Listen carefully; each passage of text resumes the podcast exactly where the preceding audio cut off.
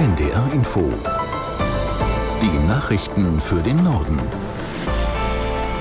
Um 12.30 Uhr mit Tarek Yusbashi. Der Kauf eines E-Autos in Deutschland wird ab übermorgen nicht mehr staatlich gefördert. Das hat das Bundeswirtschaftsministerium am Mittag bekannt gegeben. Aus der NDR Nachrichtenredaktion Daniel Runge.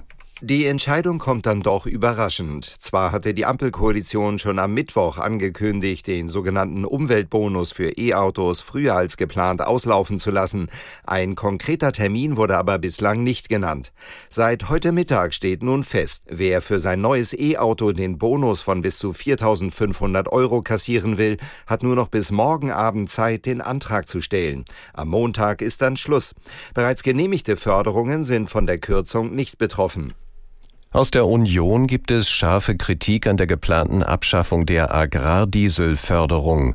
Zuvor war vom Deutschen Bauernverband für Montag eine Demonstration in Berlin angekündigt worden. Aus der NDR Nachrichtenredaktion Amir Brecht. Die stellvertretende CDU-Vorsitzende Breer zum Beispiel sagte der deutschen Presseagentur, die Ampel würde den letzten Funken des Vertrauens der Bauern verspielen. Aber auch aus den eigenen Reihen gibt es Kritik. Der Landwirtschaftsminister von Mecklenburg-Vorpommern Backhaus von der SPD nannte die Streichungen der Agrardieselförderung und der Kfz-Steuerbefreiung für landwirtschaftliche Fahrzeuge auf NDR Info eine einseitige Belastung für die Bauern. Er wies dabei auch auf den Preisverfall bei Milch und Getreide hin, der den Landwirten aktuell zu schaffen mache.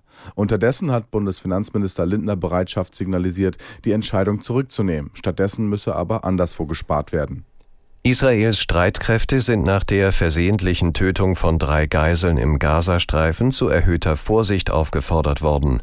Wie es zu dem Vorfall kommen konnte, wird derzeit untersucht. Aus der NDR Nachrichtenredaktion Nina Schön. Die Soldaten müssten vor allem dann besonders vorsichtig sein, wenn sie auf Menschen in Zivilkleidung treffen, sagte ein Sprecher der israelischen Armee CNN. Er wies darauf hin, dass viele Kämpfer der islamistischen Hamas in Zivilkleidung gegen Israels Armee kämpften. Ein trauriges Ereignis wie dieses werde aber Israels Entschlossenheit nicht erschüttern und nicht vom Ziel ablenken, die Hamas zu zerschlagen. Die Armee hatte gestern erklärt, dass die eigenen Streitkräfte während eines Einsatzes im Norden des Gazastreifens versehentlich drei männliche Geiseln als Bedrohung identifiziert und erschossen hätten. Daraufhin waren Medienberichten zufolge zahlreiche Menschen in Tel Aviv aus Protest auf die Straße gegangen. Die getöteten Geiseln waren am 7. Oktober von der Hamas in den Gazastreifen entführt worden. Nach israelischen Schätzungen werden derzeit noch 112 Geiseln festgehalten.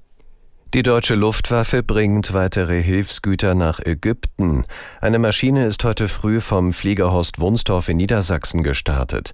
An Bord ist medizinisches Material. Es ist für Patientinnen und Patienten aus dem Gazastreifen bestimmt, die derzeit in Kairo behandelt werden. Die Luftwaffe spricht von 7,6 Tonnen Fracht, darunter vor allem Beatmungsgeräte und Brutkästen für Säuglinge. Nach Informationen der deutschen Presseagentur handelt es sich um Materialien im Wert von 1,4 Millionen Euro. In den nächsten Tagen sind weitere Bundeswehrflüge geplant, vor allem mit Zelten und anderen Hilfsgütern. Sie sind für Menschen bestimmt, die im Gazastreifen ihr Zuhause verloren haben. Im Iran soll ein Mann wegen angeblicher Spionage hingerichtet worden sein. Im staatlichen iranischen Fernsehen hieß es, ihm werde vorgeworfen, dem israelischen Geheimdienst Mossad vertrauliche Informationen weitergegeben zu haben. Den Angaben zufolge wurde der Mann in einem Gefängnis im Südosten des Landes hingerichtet. Über seine Identität ist nichts bekannt. Die iranischen Behörden hatten im vergangenen Jahr mehrere Männer wegen des Vorwurfs der Spionage für ausländische Staaten festgenommen. Es ist unklar, ob der jetzt hingerichtete einer von ihnen war. Die Bundesbank hat in diesem Jahr bislang mehr als 53 Millionen D-Mark in Euro umgetauscht.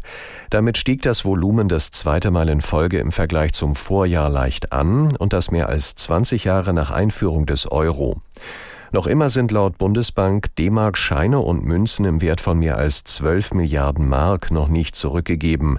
Einen Teil des alten Geldes vermutet die Notenbank auch außerhalb Deutschlands. Verbraucherinnen und Verbraucher können Scheine und Münzen unbefristet und kostenlos bei allen Filialen der Deutschen Bundesbank umtauschen. Der Wechselkurs ist unverändert. Einen Euro bekommt man für rund eine Mark 96. Und das waren die Nachrichten.